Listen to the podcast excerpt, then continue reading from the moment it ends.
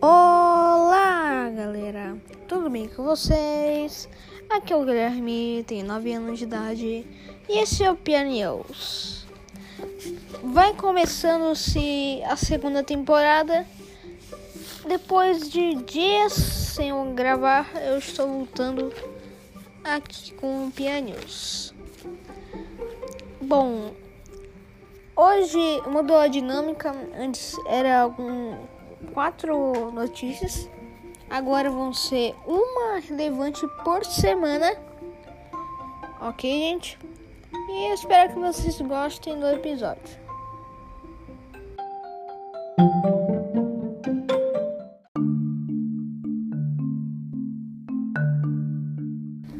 Bom, galera, eu posso poderia ter falado de, de vários assuntos nessa semana, como o da do Cazaquistão, um monte de gente morreu naquelas neves, aquele ônibus que caiu e muita gente morreu. Ou poderia ter falado da Alemanha, que perdeu seu gás natural nessa semana. Ou também de sociedades neonazistas pelo Brasil. Mas eu acabei escolhendo o assunto da Rússia com a Ucrânia.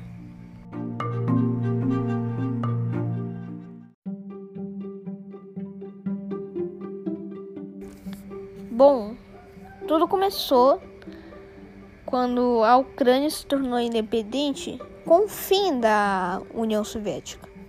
Com isso, a Rússia perdeu esse território muito importante. A Ucrânia é um ponto estratégico. Lá ainda mora muitos russos morando na Ucrânia esse ponto estratégico que a Rússia acabou perdendo e quer reconquistá-lo.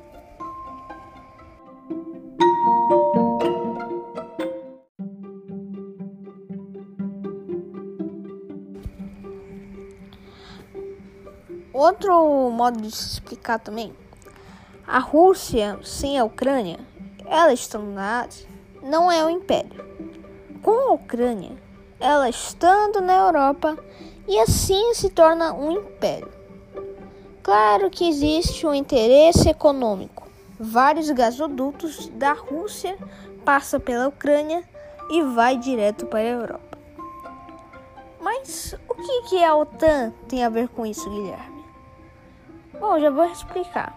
Mas antes disso, como vocês viram na explicação, se eles conquistarem a Ucrânia, eles viram fortes de novo, viram um império.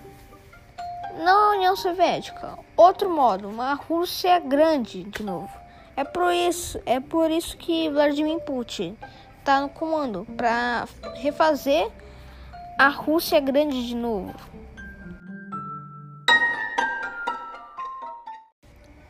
A OTAN Organização do Tratado do Atlântico Norte foi uma aliança política militar formada em 1949, depois da Segunda Guerra Mundial, para proteger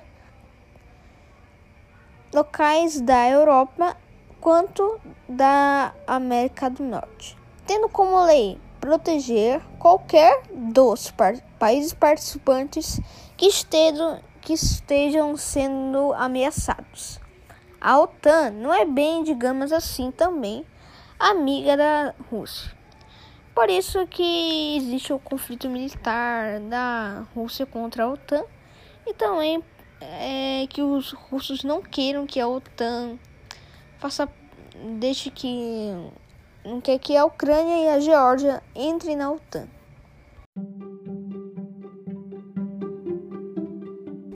Bom, Continuando com a história da Ucrânia, em 2005 acontece a Revolução das Laranjas, onde manifestantes foram para as ruas discutir sobre o resultado pedindo nova votação. O vitorioso foi o Vitor Vincenco.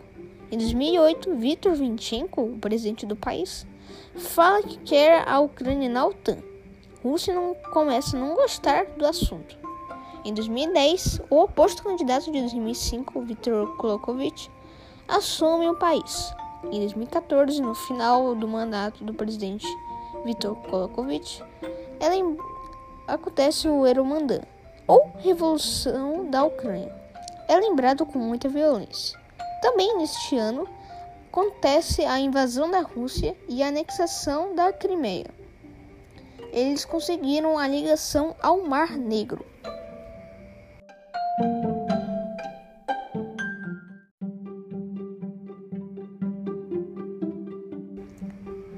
Durante essa possível guerra, essa possível guerra militar, no meio, sabe? Os Estados Unidos acusou Moscou de bandeira falsa. O que é bandeira falsa? É quando uma capital ou cidade ataca as tropas do seu país para que pensar que o rival que está atacando. No caso, Moscou ia atacar a Rússia para que para pensarem que foi a Ucrânia.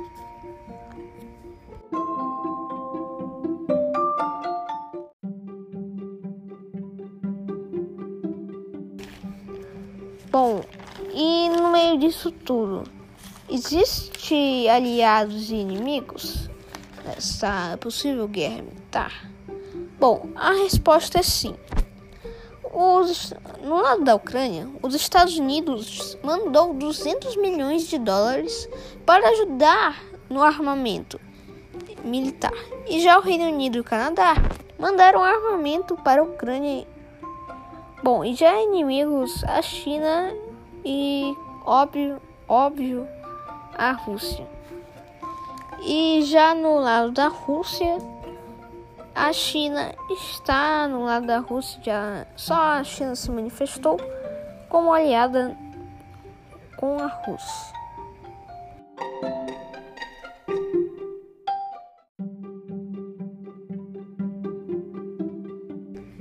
As tropas russas, Guilherme? Bom, o capitão falou que eles se posicionaram em quatro locais no oeste ucraniano, bem perto da área fronteirística. 100 mil soldados foram posicionados na fronteira com a Ucrânia já. E mas a Ucrânia também está armada junto com a ajuda do Reino Unido e do Canadá. O Ocidente afirmou que a Rússia se prepara para uma guerra para impedir que a Ucrânia se junte à OTAN.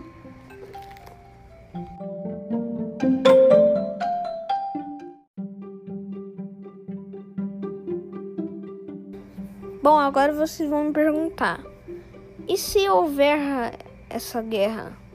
Bom, eu não sei o que pode acontecer.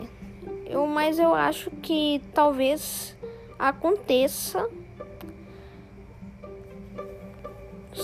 Mas eles não vão, tipo, não vai ser uma guerra, só vai ser alguns tipos de ataques. Bom, essa é a minha visão, tá, gente? Essa é a minha visão. Espero que tenham gostado desse episódio analisando essa guerra e o que a história da Ucrânia e o que, que a OTAN faz, né? O que, qual é o papel da OTAN e da Rússia.